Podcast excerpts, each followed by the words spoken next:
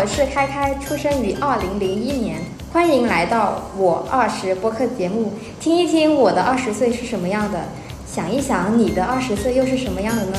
有没有跟我一样的呢？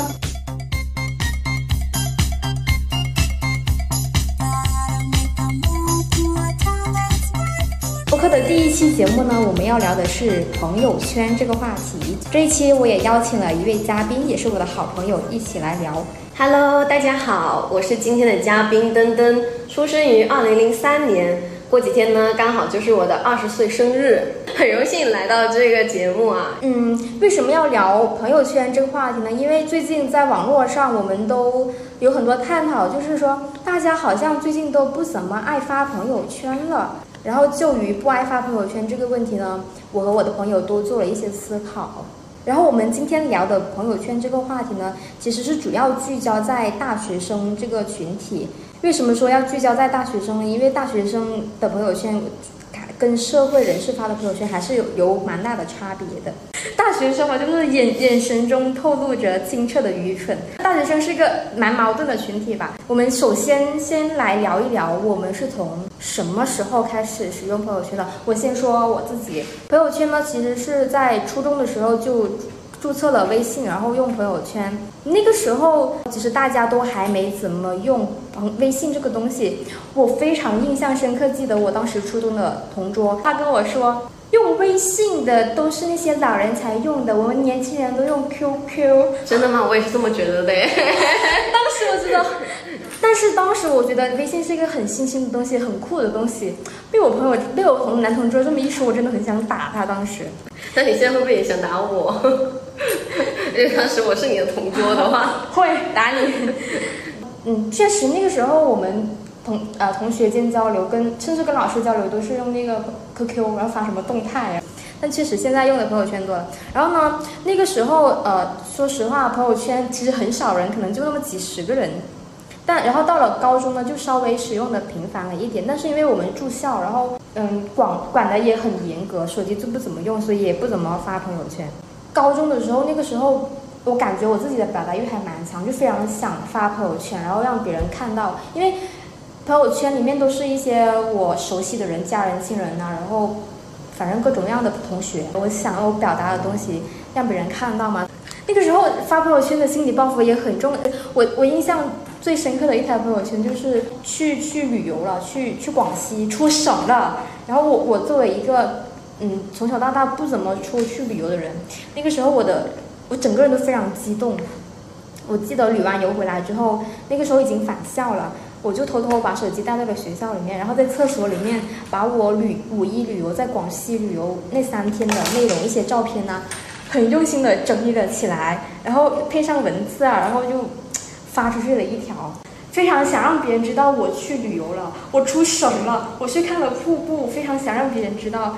那东东，你有没有什么印象深刻的东西？我呀，哎，先从我什么时候开始玩微信开始说吧。就是我也觉得那个微信它就是老年人玩的东西，因为我们觉得我们零零后就是应该用 QQ 啊，谁用什么微信啊？所以我那时候初中的时候都不会用微信的，只有到高中的时候，那时候是加入了一个部门，然后部门的那个学长学姐们全都用微信。他们强调说，一定以后什么工作都一定要在微信里面进行。于是我就被迫一边嫌弃微信，然后一边用起了微信。这我翻了一下我的第一条朋友圈是二零一七年的六月二十四号，刚好就是我们初中毕业的日子，嗯，那些同学毕业了，聚会啊、拍了照去，KTV 的那种。然后这这个朋友圈我一直都没有删，就我删过很多朋友圈，这条朋友圈打死不删，就记录我的第一条朋友圈。你是会经常删朋友圈的人？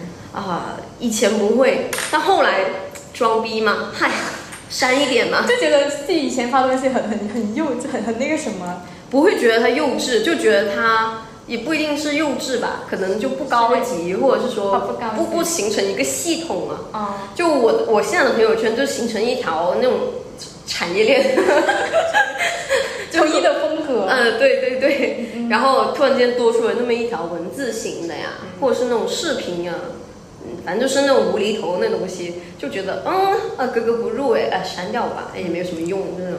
也不会觉得他不一定是觉得他羞耻，可能就我我我应该这么说，说那个朋友圈，你发出来的东西不是你想让别人看到你是什么样子的，所以你把它删掉了。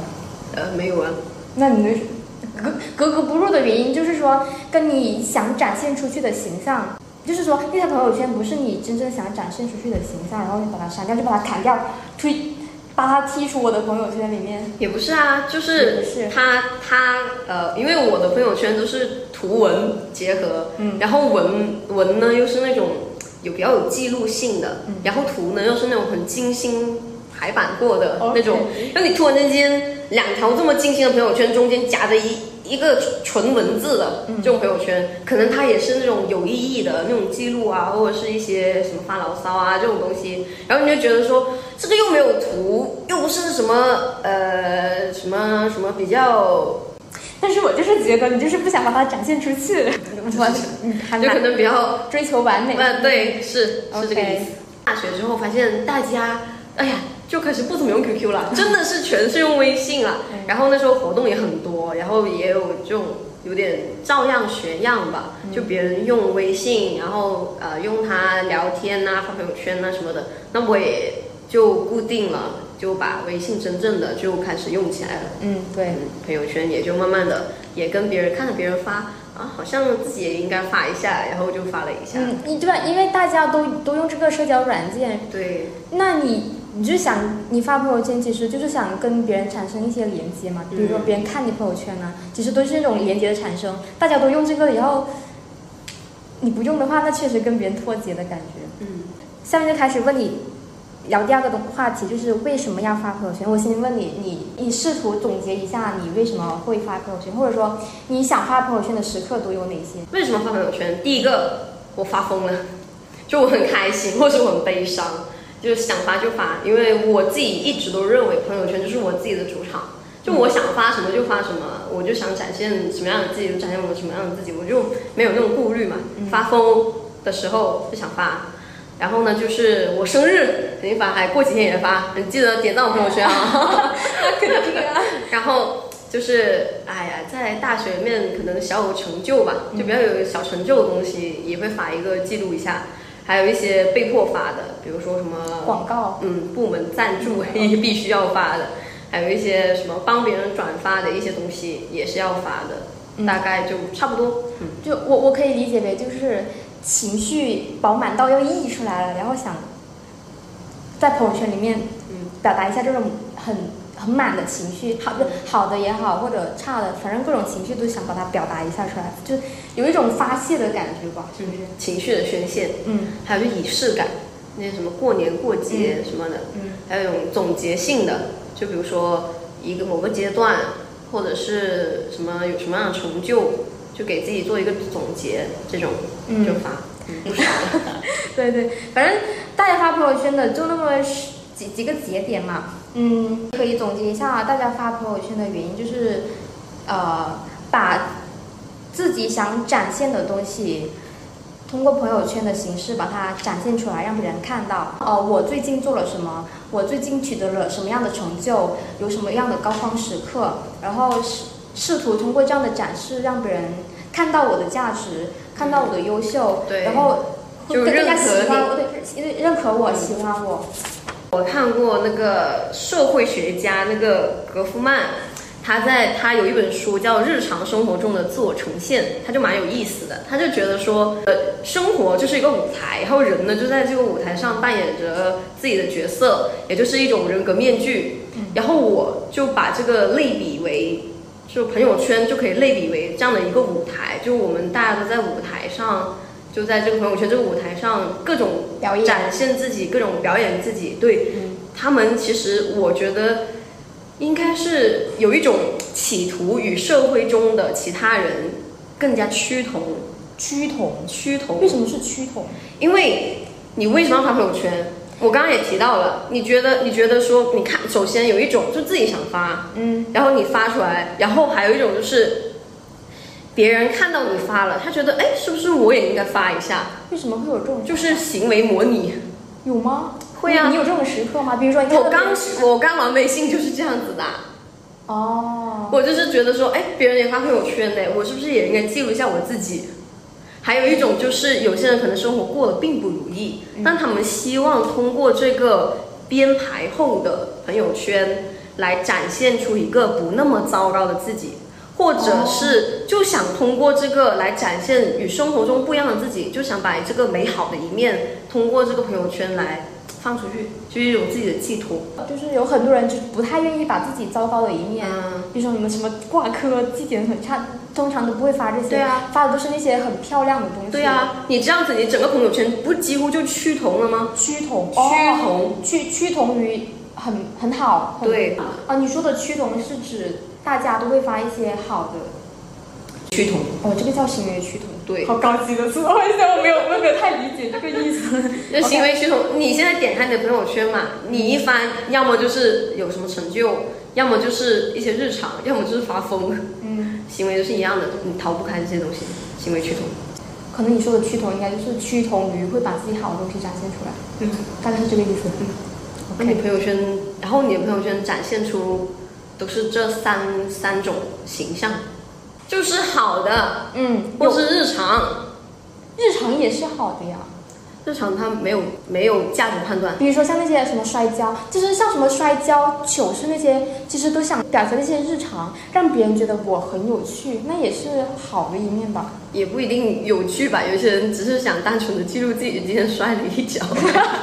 我是我，我发了一个我摔跤的摔跤的那个动态，我会觉得这个行为很有趣，会让会就会会让别人觉得我这个人很真实，别人就会觉得嗯，这个女生好有趣哦。那不也不也是好的一面吗？就是你想展现出那个有趣的好的一面，嗯，好吧，那如果这样子的话也算吧。我呃，就大家都会趋同于发这些东西。嗯，然后这个社会学家他还说了一个观点，就是人在生活中扮演好自己的角色，就是你在发这种朋友圈的时候，同时你也在帮助别人去扮演他自己的角色，就是他在默认你发朋友圈或者是呃你跟别人相处，你是在扮演着一种角色，比如说嗯。我今我在我的孩子面前，我就要做一个家长，而不是我在他面前，我我我我像一个孩子，或者是你在呃老师面前你就做一个学生，而不是你在老师面前做做别人的男女朋友，啊，就这种就是有自己的角色。嗯然后呢，你同时你在做这个角色的时候，你也在帮助别人做好他的角色。就比如说，你你在你的孩子面前，你做一个母亲，你也你你也在帮助他的孩子演好一个孩子，OK，就是这种。所以扮演的感觉。嗯，然后他他这个想强调就是一种人设，他对人设是认可的，他就觉得说你在你你在外面，呃是有面具的，嗯他觉得这不是你的本质，他其实就是想说你你有一个真正的本本质，就是你独处的时候，或者是你死掉的时候，你觉得你觉得这啊你的本质什么的就会浮现出来。其实后面有一个呃精神分析学家拉康，他他后来他就对他进行了批驳，他就觉得说。其实根本就没有什么面具后面的本质，就没有这种本质的一说，就是你全都是全都是你自己，哦，就没有什么面具和自我这个区别。就即使你发朋友圈，发朋友圈是一种人格表演，嗯然后后面那个学者说，这个人格也不是什么人格，它其实就是你自己。对对就是你展现出来的，无论是你。呃，无论是你在老师面前，你你是一个学生，还是你在你的孩子面前，你是个家长，你不是说你扮演这个角色，你就不是一个家长，你什么你是你自己，但实际上你既是家长，你也是你自己，你也是学生，都是你，你说这段想表达什么呢？啊，我就想表达，现在的朋友圈其实蛮虚假的，就是他们啊、呃而且现在的人发朋友圈就有一种自己那种心态啊，就是我要去装作一个很好的自己，嗯就是先抛出一个，他们就想说我要扮演一个很好的自己，而不是一个他认为是负面的东西。就你这个说一个好这个词，其实实际上就是就是那个社会学家所说的人格面具，嗯，实际上没有这个好的定义，没有什么好不好的东西，都是你自己，没有什么我扮演这种这种角色，没有。哎，那那我可以衍生为一个话题，就是当你越越来越在乎这种想表演的时候，当你表演过度的时候，你会被那这个东西给绑架。就是你，当你发朋友圈的时候，你就会想很多很多，你会设立一个视角，说我发这个东西的时候，那那几个人他会看我的朋友圈，他看了之后，他会不会对我有什么想法？然后当你有这个想法之后，你就会你发朋友圈的时候，你会非常的谨慎，非常的纠结，说啊，我要不要发这个呢？要要怎么发那个呢？反正就是整整个人很拧巴，就被朋友圈绑架了。哎，就可能一开始我们发朋友圈，真的就是想表达自己的情绪想法，但是有有时，但到了后面，慢慢的，你每次发朋友圈，你就会给自己设立几个框架，说那几个人他会看我的朋友圈，然后我很在意他们的看法，然后所以我你为什么觉得？首先你应该先问自己，你为什么觉得那个人会看朋友圈？自自己对，所以这这就是自己设立的一个限制。那你就跳脱出来嘛，就告诉你跳脱出来，怎么跳脱出来嘛？先穿破那个现象。你为什么觉得别人一定会看你？口误了，你为什么觉得别人一定会看你？我刚刚，因为，嗯，怎么说？因为你你现实生活中，你可能最近你可能就跟那几个人相处，线下相处，然后你发朋友圈，他们大概率也会看，你无形之中就会很在意他们的看法，可能是因为他们是一个很重要的人物对你来说，你会很重要，很很很注重他们的想法。你发朋友圈的时候就会想，我发这个东西会不会显得特别愚蠢？会不会显得特别没有审美？显得特别，反正各种各样的奇奇怪怪的想法，就会让你不把那些自己觉得不好的想法发出去，然后就会对自己的内容，呃，图片就会进行很多很多过度的包装，然后那那个过程就，那个过程就慢慢的被朋友圈绑架了。你有这种事？我经常就是我发我发发上大学，从大一到大二，我慢慢的发朋友圈，慢慢发到最后，我就越来越极端，被那些绑架，然后以至于到大二的时候，到结束的时候，我就决定说我不要发朋友圈，因为我做不到说把它把自己那些呃什么限制都都把它推开，说真的做做到不管他们的想法，表达我自己的东西，因为我我那个时候太太拧巴，太紧张，然后会真的自己的价值观也没有建立起来，然后别人说一句就怎么样怎么样，然后那个人说一句，然后又怎么样怎么样，反正整个人的世界都是被冲击的一团混，一团稀巴烂那种。然后我想，那我干脆就不要发朋友圈，就把它跳跳跳出去，先回归一下。那就到逃避的吗？先逃避出来。呃，。对，因为你你干不过他，你就就逃吧。然后，对你先打不过就跑。对，先先跑出来，然后让自己沉静下来，认真的思考我是谁，我是谁，然后我我要什么，要反正就把自己的一套那那那套价值观先认识你自己。对，先认识自己，先建立一个稳定的价值观。你懂你懂这种状态吗？啊，我懂啊，那肯定有啊，肯定每个人都会有啊。每个人都有。啊，但其实我以前没有这样子的，我以前的时候真的就是我的朋友圈，我想发什么就发什么，哇，乱七八糟的，啥都有。然后呢，但是现在会因为一些呃别的东西，就嗯，就有些你实习的一些同事在里面啊，或是你的部门的一些同事，可能也不是很熟什么的，嗯，就就会因为他们，然后你就会斟酌一些这样的用词，或者是斟酌这样的图片。反正大概哦，这个这个跳出来一点，就是说你对你自己的印象管理嗯，的那种复杂性啊，就是就增加了。就是就是你懂吗怎么说？你就设置了一个幻想，说那些人会看到，会怎么想我，会看到我的，就是你想表达的更好一点嘛，你怕你发了这条朋友圈他们不满意什么的，哦就会觉得你什么诟病。啊，会觉得你不好，就是觉得你反有什么缺点，然后你就不想让他们看到，就会斟酌，嗯，反反正就是慢慢的这种情况越来越多，是不是？嗯然后表达也会越发朋友圈会越来越谨慎，嗯，那不会，不会，我现在的朋友圈就是记录日常，想说什么就说什么。你有想你发朋友圈频率也没有很高吧？之前很高，现在主要是现在我已经找到了一个能够承载我这种表达欲的人。哦，行。我就把我东西疯狂吐出，而且我自己还有在别的平台里面做一些东西，所以我就，嗯，你你朋友圈已经不是我的那个，就是你表达的平台多了，哦，朋友圈就是其中之一，所以对啊。分散出去。对啊、对啊、那那你有没有那种你特别想发朋友圈，但是因为其实也没有什么特别想发朋友圈啊，主要是现在也有一些原因，我手机都不怎么碰了，还发朋友圈。呢。啊。哦，所以你现在不发朋友圈，原因就是你你真的不想发，对啊、而不是说因为某一些朋友圈某一些人的看法，你你发朋友圈就要很谨慎，所以你不发，而是你真的不想发。对呀、就你就是有时候你你发一条朋友圈，你有很很多想表达的东西，当你打完那个字之后，你就会想，啊 那个人会不会看到我？看到我之后会不会觉得我这个写的东西很傻逼、很幼稚，然后就删删改改，就是那个过程，你会有吗？之前很幼稚。没有诶，没有啊？你居然没有？我不信你没有这种时刻，可能有吧，但是真的太少了。我真的朋友圈想发什么就发什么。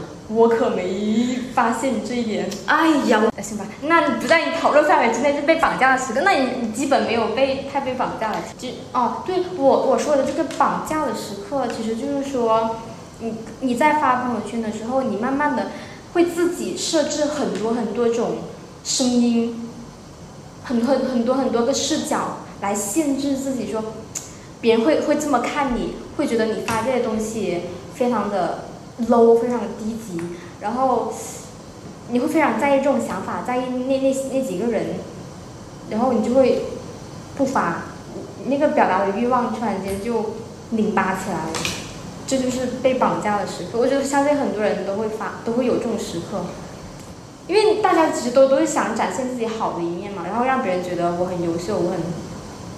但其实说实话，但没有啊，我 emo 的时候我自己也发呀。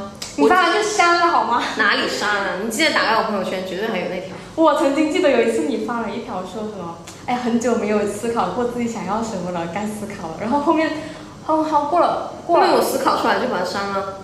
那你为什么要删呢？思考之后就删掉。这个只是我一个表达，作为一个记录。我很久没有思考过了，嗯思考完了那就删了呗。嗯，哎，在这一点挺难跟你 聊起来的。但是从我的视角来看你的朋友圈，因为你你发的每一条朋友圈都是非常精心的排版啊，然后文字什么的，甚至会觉得天哪，偶像包袱怎么可以这么重？因为我就很追求完美啊。那其实就是很很在意别人看法的一种。我们聊的是被朋友圈绑架的时刻。被绑架就是因为我们发的东西都是想展现出来自己好的一面，自己非常高大上的一面，自己非常呃优秀的一面。呃，你会被绑架是因为你觉得自己发的东西，可能朋友圈的某几个人会觉得我发的东西不高级，然后我就不发。这种这种想法其实很非常的学生思维，因为你你发的东西就是想让别人看到，哦，我非常优秀，你快过来爱我吧，就是那种非常学生，就是我优秀，所以你要喜欢我这种思维，就很很学生思维吧。嗯，所以慢慢的被朋友圈绑架了，就会导致，呃，我们不会把真正的把自己内心想表达的东西表达出来，总觉得别人会觉得我我我我非常差劲，非常什么什么什么的，反正慢慢的就变成了大家就不怎么爱发朋友圈。嗯嗯，那那我们继续聊，就是发一条朋友圈，你会花长多长时间呢？我的朋友圈啊，嗯有些很短，有些就是刚好就，比如说碰到一件事情，当场就想发，我就可以一分钟之内把就把它发出来。嗯有些时候就会跨度特别长，三天、一周都有。比如说我之前拍照的时候，我就已经想好了我的朋友圈要怎么发，它要呈现一个什么样的样子。我那个时候已经脑子里面已经把它差不多的绘制出来了，我只需要把头啊，我只需要把图片给那个收集起来，就凑够这么多我想要的这么这么多数量的图片，我就可以发了呀。然后我再找一个空闲的时间，然后 P 图，然后呢拼拼一下，然后写一个文案，然后最后一定要分组。那我 然后分组之后，分组分组还不是最后一个步步骤哦，就你发出去之后，我还要等到第一个人给我点赞，我才觉得这个朋友圈是发完了，所以这条朋友圈历史会特别长。啊、我可不可以理解为你就是你你花非常多时间去发朋友圈这个事情，把它理解为你很看重朋友圈，很看重你朋友圈里面的人会看到会看到你朋友圈的那些人，可以这么理解吗？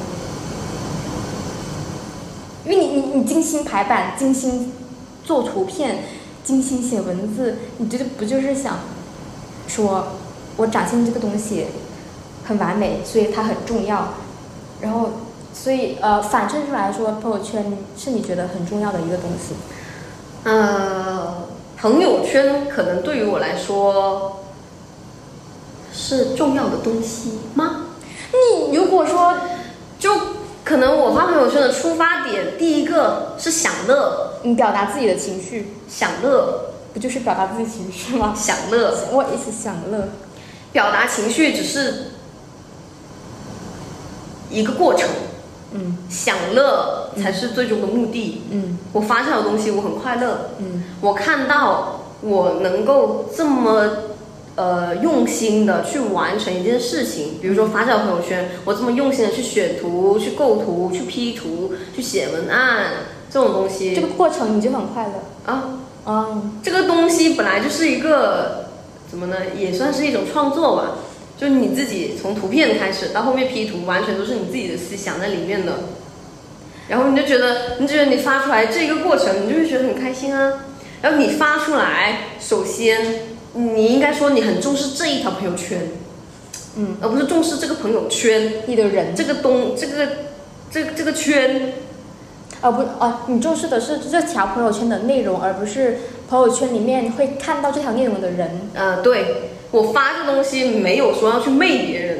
啊，只是我想把它发出来，我中的是这一条朋友圈，然后发出来之后，该看的就看，不该看的就随便。我想要表达的东西我已经表达出来了，这这既是给我看的，也是也可以说是分享给你们看的，嗯嗯，就这样。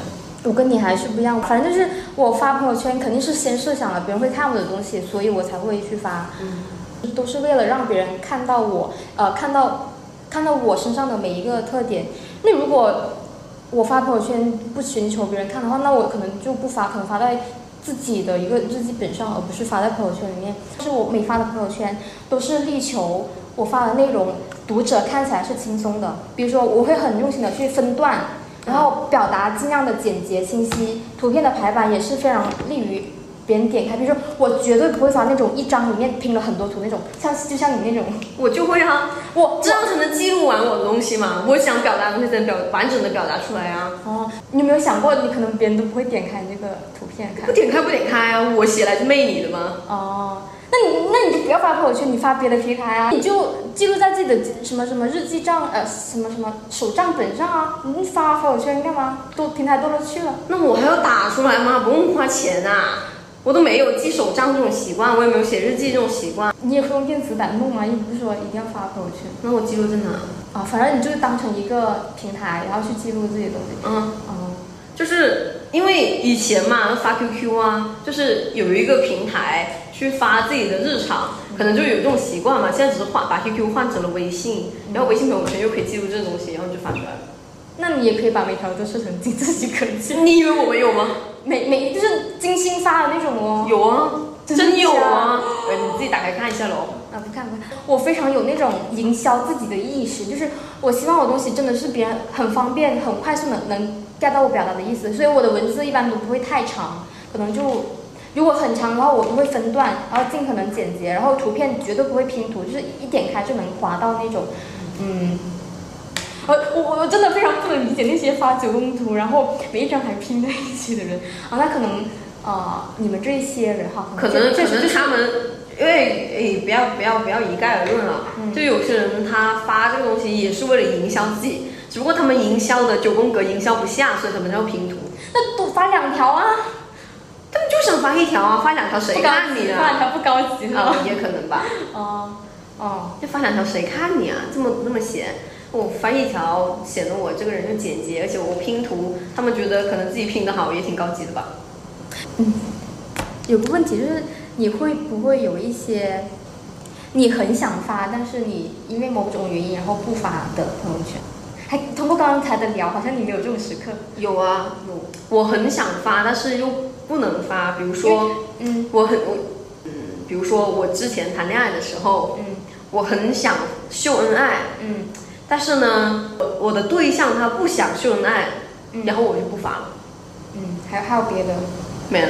就这个。嗯，居然就这个，我真的不信。所以我经常跟你聊这些，我的时候我会觉得你这个人好不真诚，因为我又没有办法代入你，就会觉得，所以有有很经常很多时候就觉得好难聊下去。你怎么能那么不真诚？因为我不相信你真的会很少有那种想发，但是因为某种原因然后又不发。我想发，我一定发出来的。OK，我没有什么不想发的事，哎，那我感觉你你你真的只能代表小一部分人。我只代表我自己，我不能代表任何人。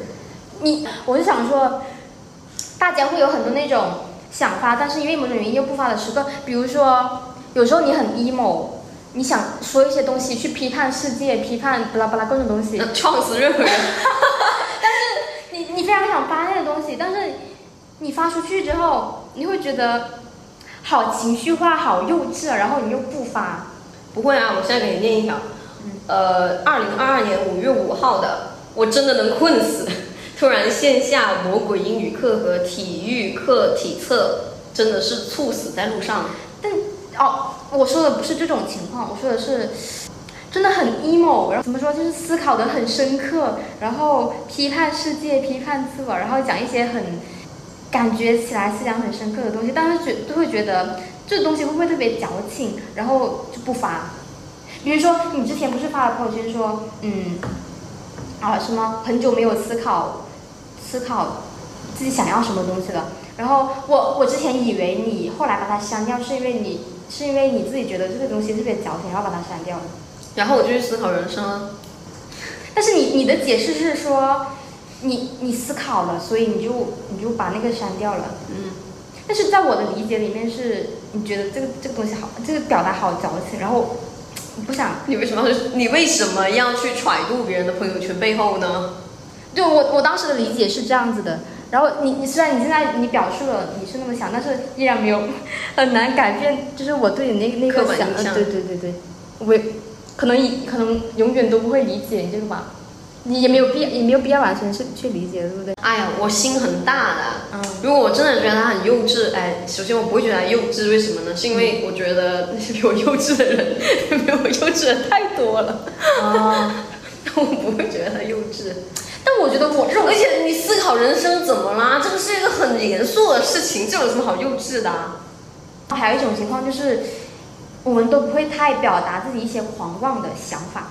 不会，我要改变世界，其实其实你就是这么想，但是你不会发出去，因为你发出去会觉得我这个人好很给哦，哎，我不知道要用一个普通话怎么怎么说这个，很风气，很很嚣张，很中二，不不不不都不是中二，是那种很嚣张，就是很自以为是。啊，对对对，比如说你你的想法确实想改变世界，但是你又深知深知自己的能力有限，可能做不到，但是你就是想想去改变世界，然后这种朋友圈都不会发，因为你怕别人觉得啊，就你这样的人还有这种想法，就怕别人嘲笑你这种思想上的巨人，行动上的矮子，然后就因为这种原因，然后就不发那个朋友圈。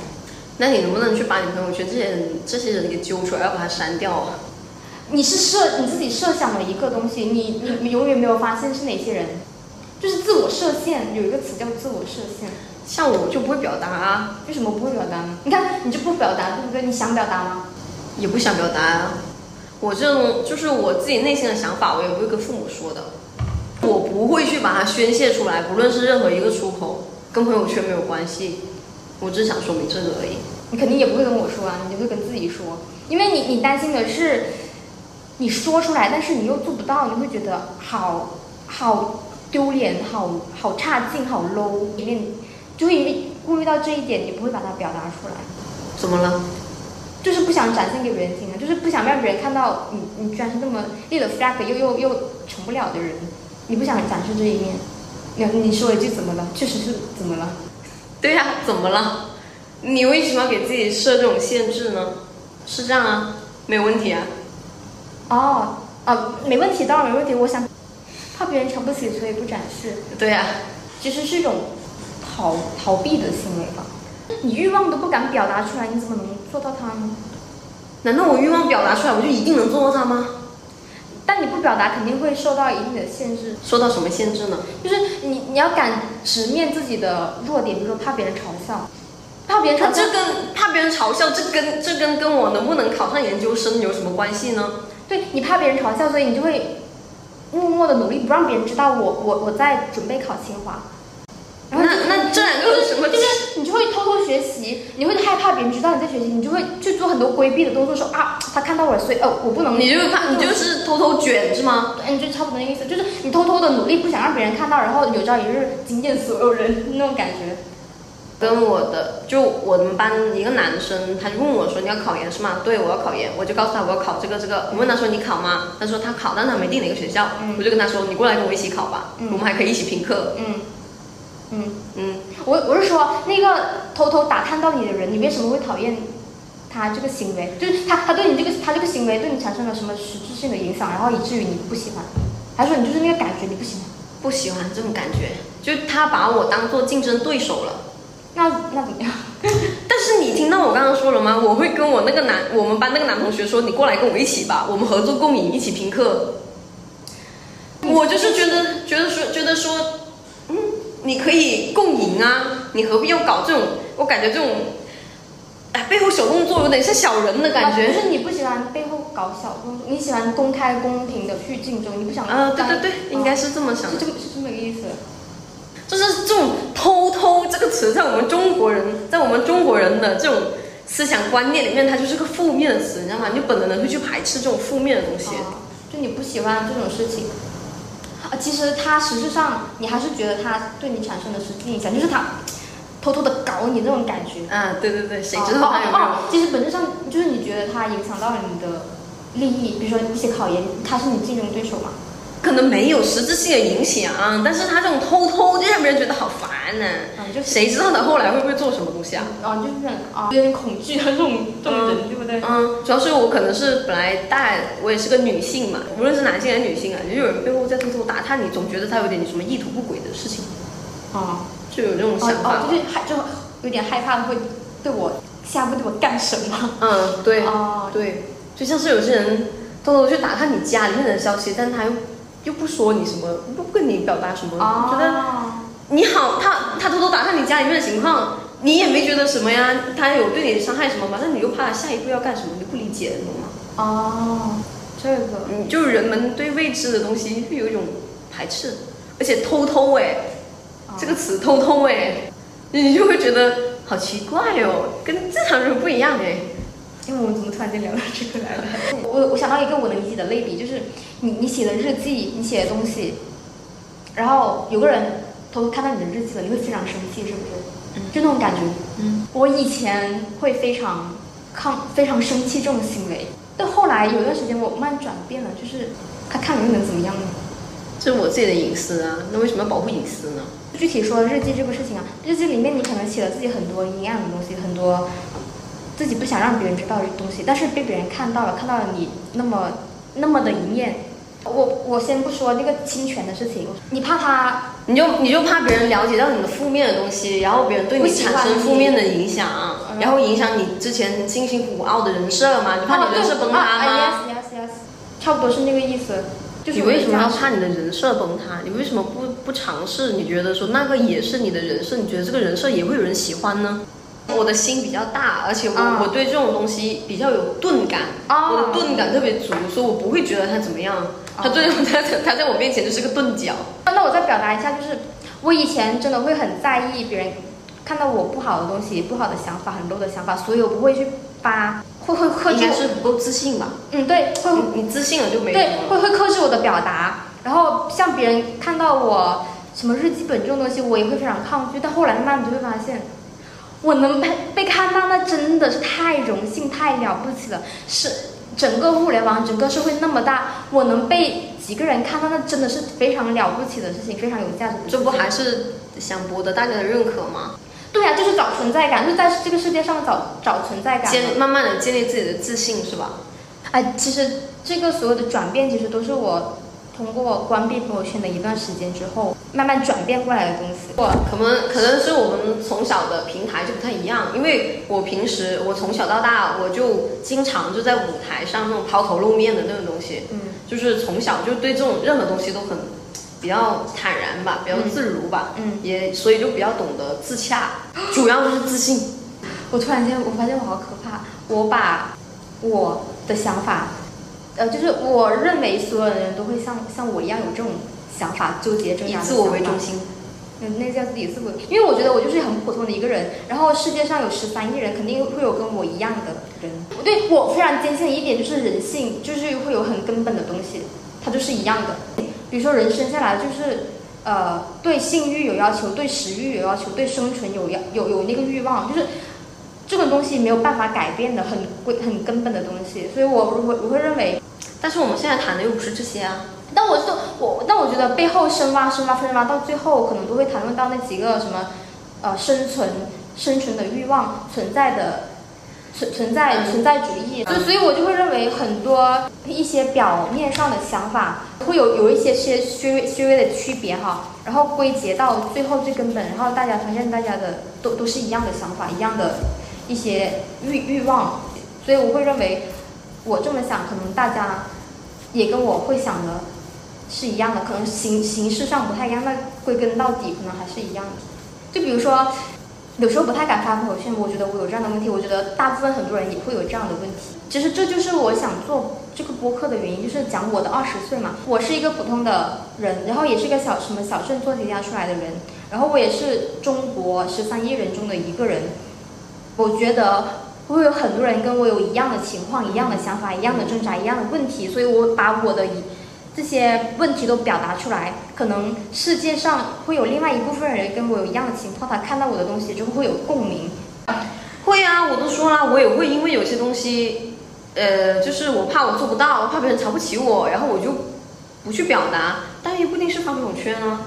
就是我我设想中的这个交谈哈，可能我们会有非常多共同的地方，但是交流发现我们两个有非常非常多不共同的地方，以至于然后因为以至于我们俩都是同龄人嘛，就是差不多就是那二十多岁。其实我的思思维认知再高，也高不到那个角度。你高不到，你高不到无是吧？不是不是无，不是无是说真的是高一个维度，然后从那个维度来看你的表达，看到是真正是什么问题。因为我现在对你的一些想法就是很嗯不理解的。就你第一次接触到不一样啊。可能我以前也会这样，但我已经很久没有这样了，所以我现在基本上不这样了。可能那些还在我很小的时候，小学的时候我可能会这样。但是其实我我终归是认为，嗯，我我对一些东西的理解还没有到达那个高度，以至于我没有办法真正的去理解人生经历都不一样嘛，人生经历不一样嘛。，但我觉得也不至于那么多不一样。我的表达能力确实有限，因因为有一一些很相对底层的东西表达出来的观点，我我非常能感受到你表达的东西是我非常不一样，然后我非常不能理解，我甚至会觉得你就你就是不真诚、不坦诚，然后什么什么。因为我我确实跟很多人很多人的交流都没有你这种情况的，无论是各种各样的网友，各种各样的呃社会上的什么什么人呐、都都不会有这种情况，包包括我跟我舍友的聊天都不会出现跟你这种不一样，但是但是我又没有办法说清楚不一样到底在哪里，可能我需要可能修为了更更修为更修为更久，然后对，然后才能理解你现在是什么情况。但但其实我跟我跟我男朋友聊天，我跟他很多观点都是不一样的呀。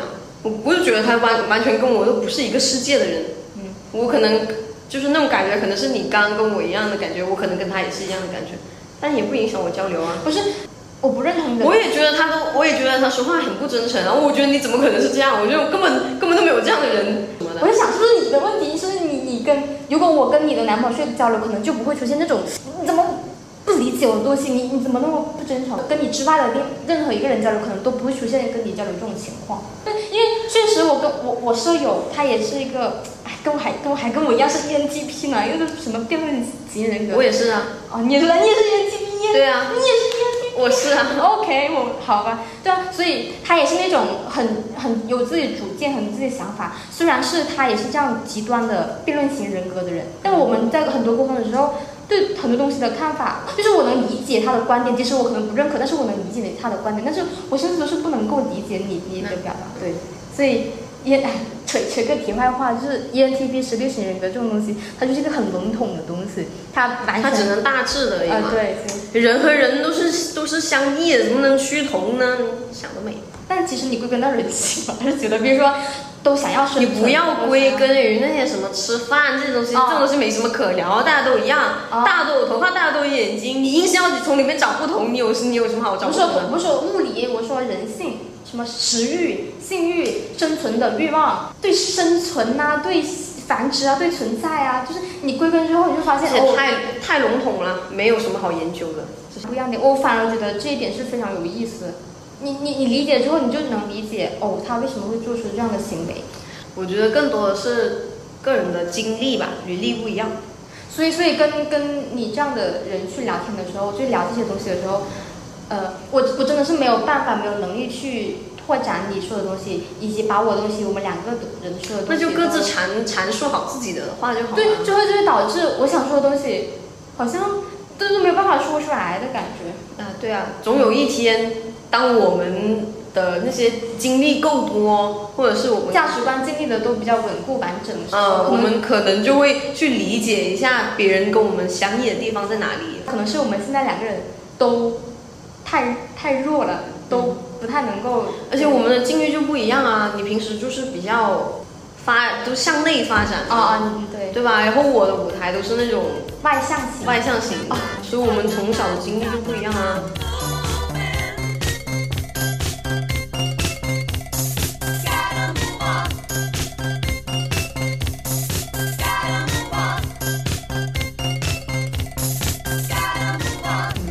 想说有没有微信小号，你有微信小号这个话题，但是我有啊啊，你有微信小号，那你为什么会想要一？因为你为什么建立了一个微信小号？然后微信小号里面都加了些什么人？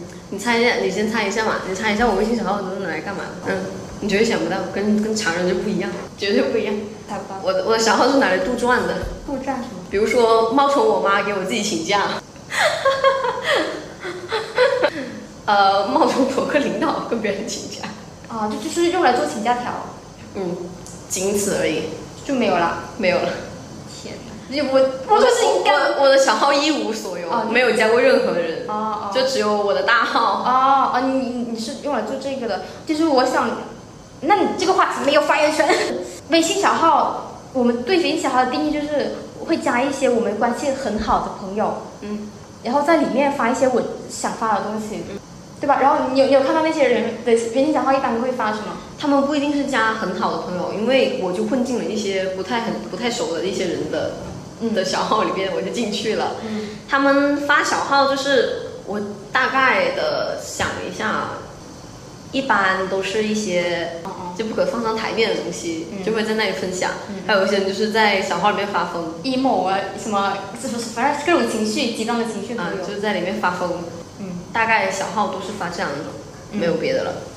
对我我加的很多人的小号其实都是这个用处。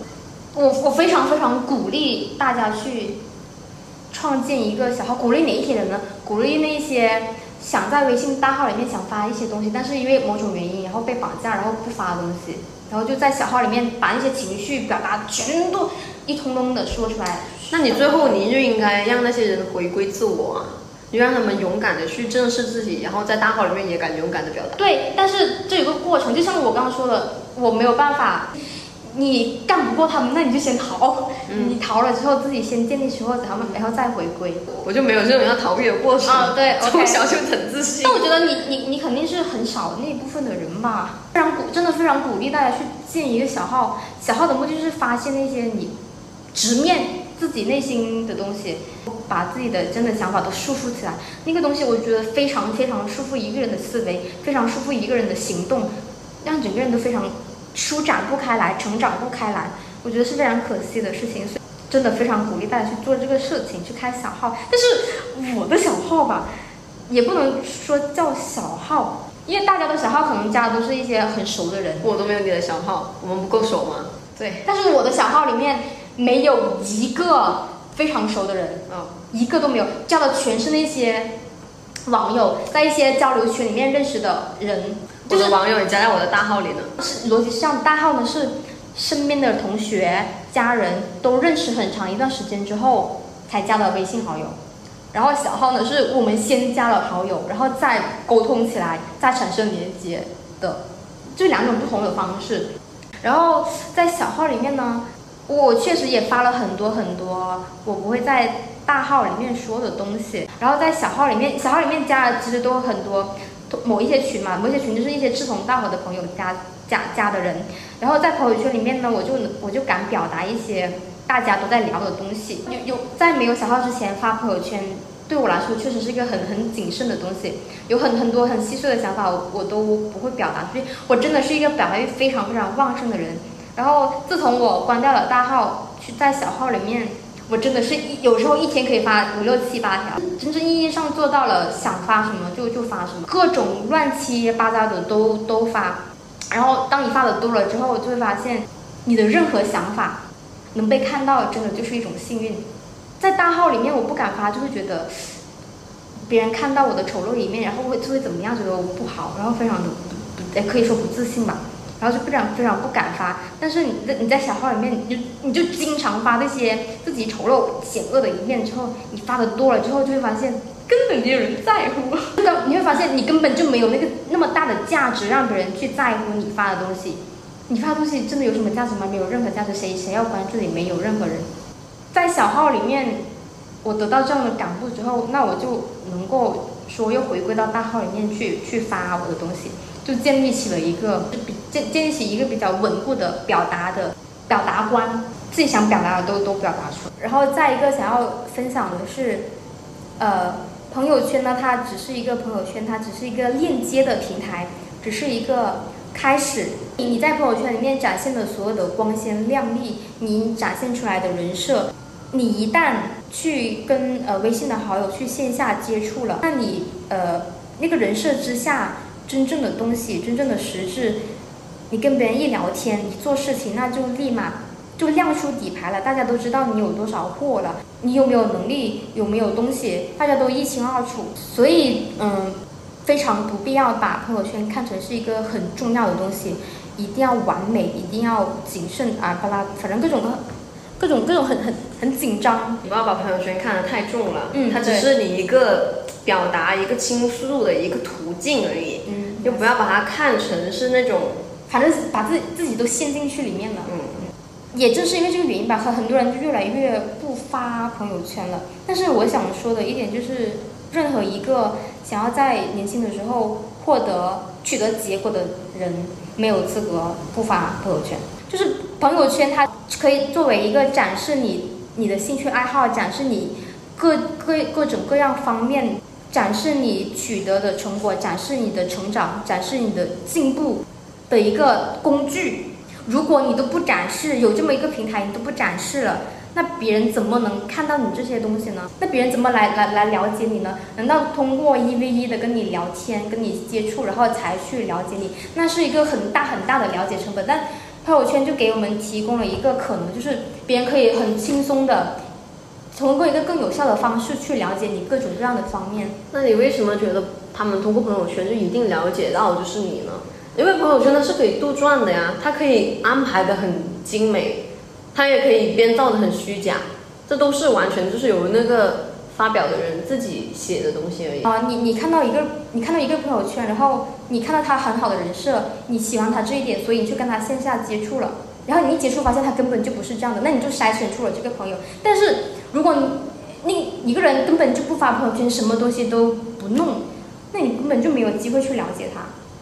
如果说我那你为什么一定要了解他呢？你了解别人不行吗？全世界只有他一个人不是？我，我说我作为一个个体，我想让别人了解我，想让我的领导，让我的合作伙伴，比如说，其实我我的很多一些东西都是通过发朋友圈，然后得到了别人的帮助。比如说有有有一次，我发了一个拼图的动态，说我把这个图拼好了，然后下面突然间冒出很久都不联系的一个朋友说啊，我也喜欢拼图，然后我们俩就聊起来了，一 v 一聊起来，聊起来之后他他我们还他还送我拼图啊什么的，然后就发展起来了。但前提是你们已经是朋友了呀，你都会说他是一个你很久没有联系的朋友啊。对，如果我我不发这个朋友圈，他根本我们就根本就联系不起来，对不对？但如果我我发了之后，我展示出这一面之后，展示出我对拼图的兴趣之后，哎，然后就找到了另外一个也有这个兴趣的朋友，那不就是这个朋友圈的用途吗？但是你本来你就是朋友了，为什么他还不知道你玩拼拼图呢？就是不太弱弱关系的朋友，不太熟，就是加了微信，但是没有。你加了微信就很熟吗？完全不是啊。但是你通过发这个东西，然后你就连接到了跟你有一样的兴趣，你们甚至可能可以共同做一个事情。就比如说我我做播客这个事情，我之前就发一个朋友圈说我想做播客，然后有的朋友。就看到了，可能他也他也是跟我不太熟悉的朋友，但是他看到朋友圈之后，他就立马一 v 一的私聊我，跟我说博客怎么做，巴拉巴拉，就给我提供了帮助。如果我不表达出去，没有这个平台，他们他可能就很难了解到我这个需求，他就帮助不到我。那如果我通过朋友圈去发这个动态，他就知道了，他我们就产生了连接。再举个例子，比如说你你在朋友圈里面说你想要得到什么样的机会。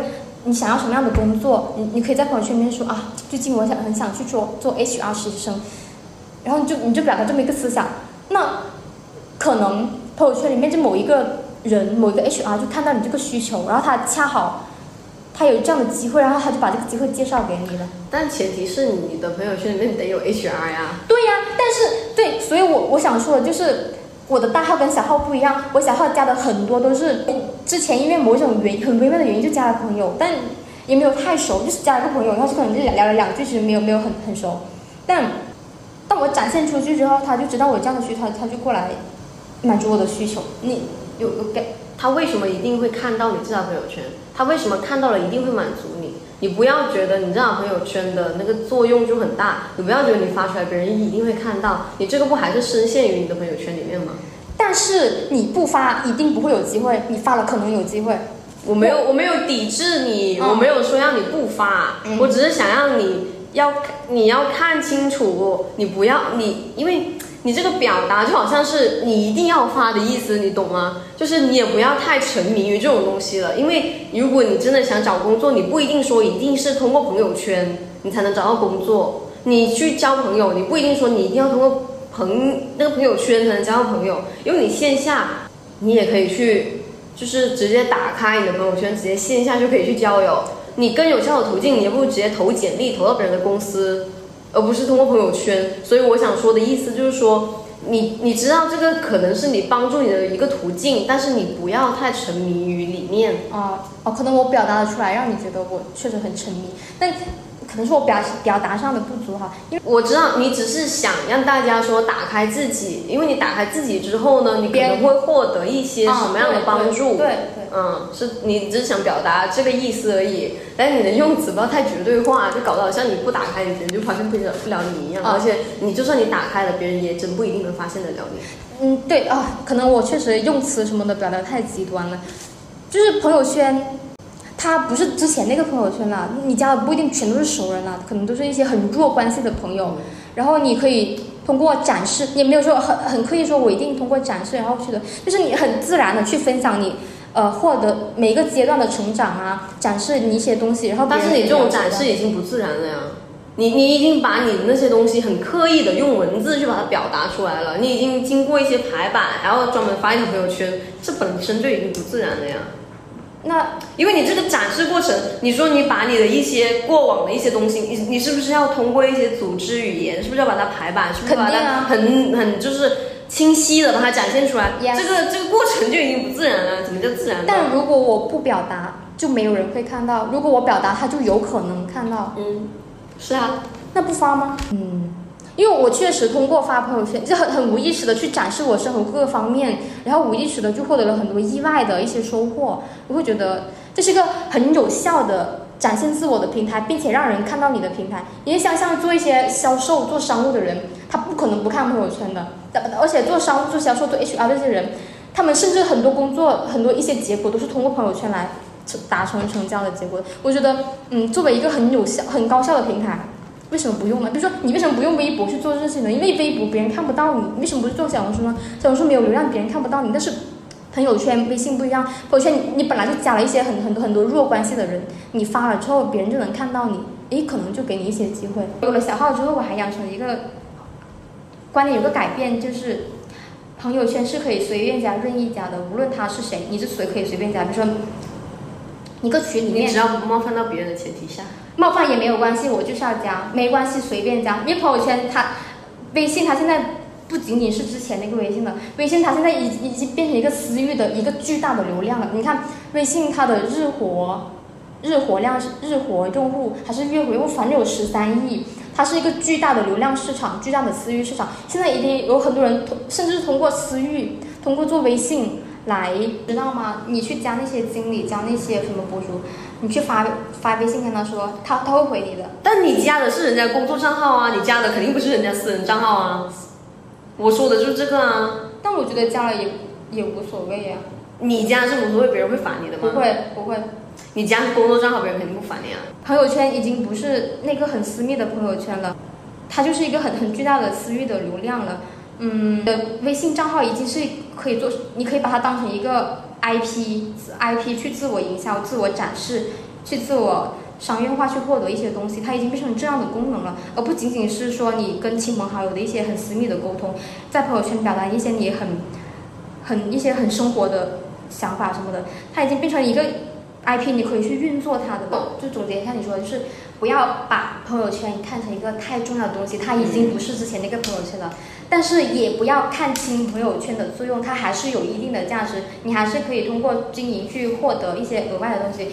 嗯，它不是那么重要，但是它也也重要，也有价值。嗯，对，这就是我们最后的。还有还有就是就是咱们开开前面也提到了，就是你可能在朋友圈展现出来的，它是一个过度包装、过度理想化的自己。嗯。但是让你线下接触的时候，可能就不是一个。就聊两句就知道你是什么样的人啊，对他可能就是一个两极化的东西，所以还是希望大家能够更加关注自身，然后真正的提高一个自身的那种水平。然后我其实我更想强调另外一点，就是它是可以 通过当成一个 IP 去运营它的，它是有 IP 价值的，因为它是现在时代确实就是变成这样的时代，然后未来的趋势也是这样的。我希望大家都能。把微信当成一个 IP 去运营它，去运用它的价值。当然，如果你呃不想，没有这个精力，没有这个想法，那也无所谓。我是开开，我额外再补充一下，就由于可能我和登登两个人的认知水平可能都太相近了，且非常的有限，表达的能力也有限，所以在我们沟通沟通的过程中，经常被对方牵着跑，嗯，相互干扰了对方的表达，以至于我们的表达的非常不不完整。我这两天在剪辑我们的录音的时候，我整个人都太崩溃了，头都大，想尽了各种各样的办法去剪辑拼接，让整个流程，让整个表达更加的清晰流畅。在这里，我再扣一下我开头提到的那个问题：大学生发朋友圈跟工作人士发的朋友圈有什么不同？首先，什么叫学生思维式的朋友圈？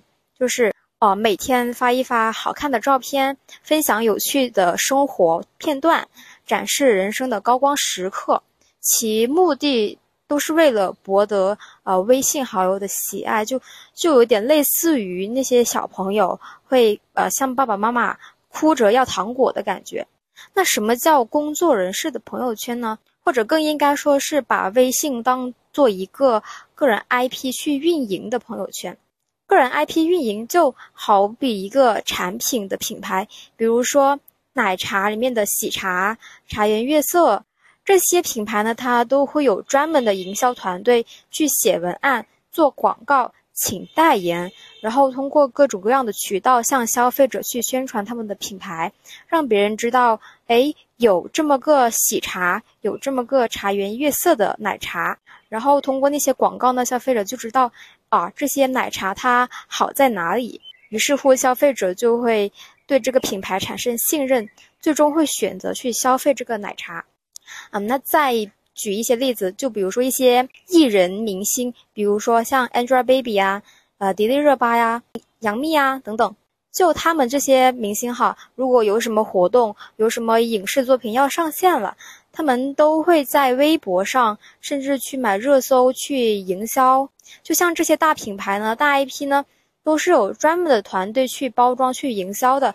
然后呢，他们的营销市场、他们的流量市场就是，比如说像奶茶这些喜茶、茶颜悦色，就是一二线城市啊。像艺人那些的话，就主要是在微博这一个流流量平台上。那反观我们每一个个体呢，每一个普通的个体，我们也都可以是一个小小的产品、小小的 IP。一般呢，我们作为一个个体、一个个人 IP 呢，其实宣传的途径也有很多种。从小往大了说。比如说，我们大学生在小组作业过程中，那么在整个团队合作中，如果我表现得非常优秀，那么团队里面的三四个人就可能认识到我，知道我，知道我这个人非常靠谱。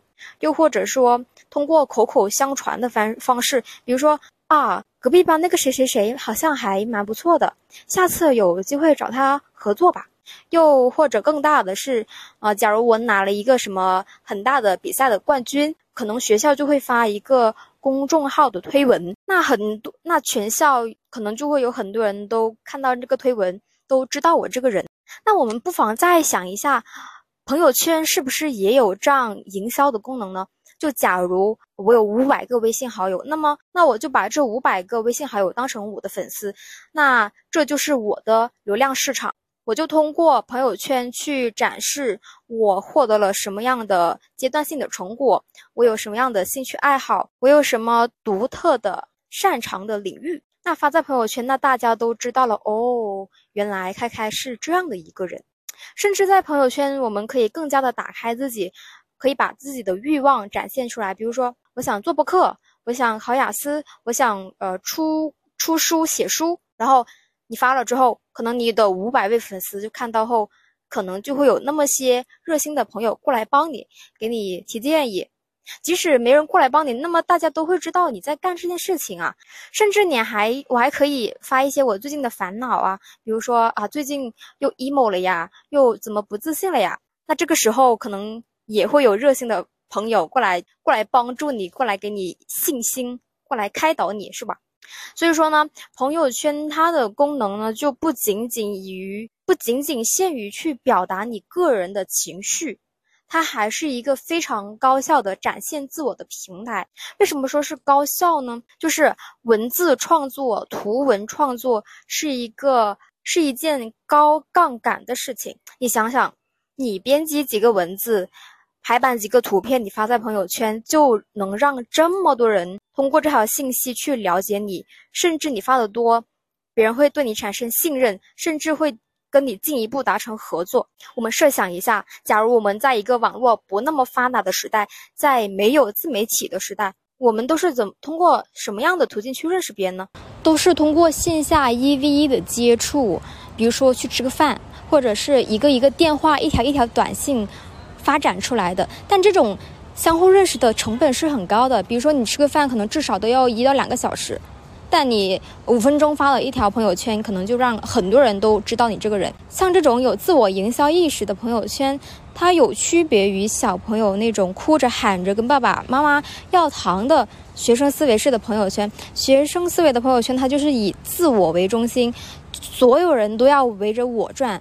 而个人 IP 思维的朋友圈，就是你把自己放在了一个巨大的流量池里面，然后你就拿着自己的 IP 到处了跑来跑去，到处吆喝说，走过路过不要错过，过来看看我。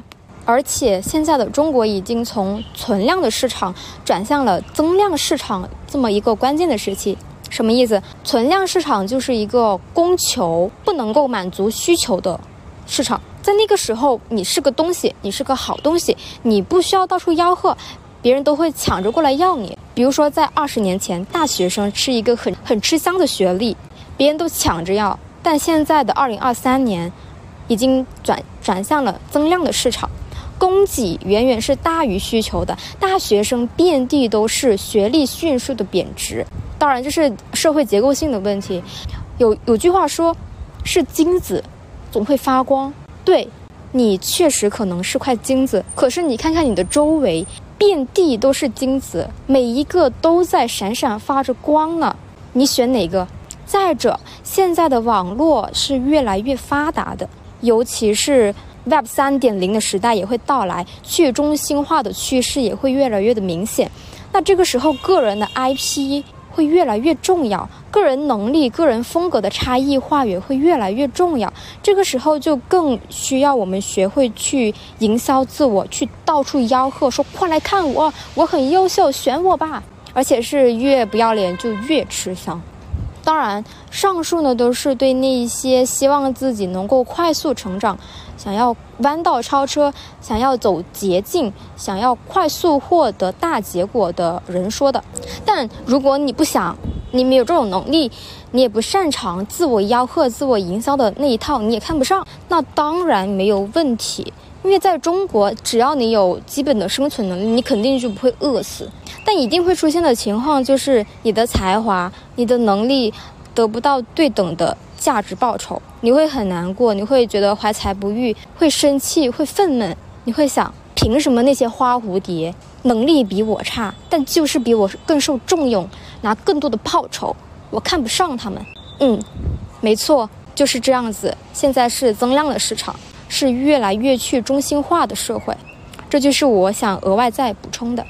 以上呢就是我们这一期聊关于朋友圈的内容，关于我们二十岁我们大学生是怎么发朋友圈的一些想法。他登登他代表了他的想法，然后我开开也代表了我一定的想法。然后呃，可能听众朋友们在听的过程中也发现了，我们两个人在很多很多很多点上的表达，好像似乎。大家都 get 不到互相的点哈，可能是由于呃我们各自的表达的能力有限，还有一个就是我们的可能思想没有到达认知没有到达另外一个一个高度去表达好这个事情，以以至于可能整个表达就有点混乱。但没有关系，这就是我们二十岁的我们嘛。嗯嗯，朴素又真实，我觉得清澈又愚蠢的大学生。对，这就是二十岁的我们，这就是我们二十岁的朋友圈。然后非常感谢。各位听众朋友，能能听到这里，在听的过程中呢，如果你有任何关于朋友圈的想法呀，赞同的、不赞同的，然后甚至人身攻击，我们两个都可以，然后都都发在评论区里面。大家有什么想法就随意发，这是一个很自由的平台。对你的任何发言、点赞、评论、转发，都是对我们，都是我们创作播客的非常大的动力。嗯，然后好了，这一期播客就到这里啦。我是开开，我是噔噔，拜拜，我们下期再见。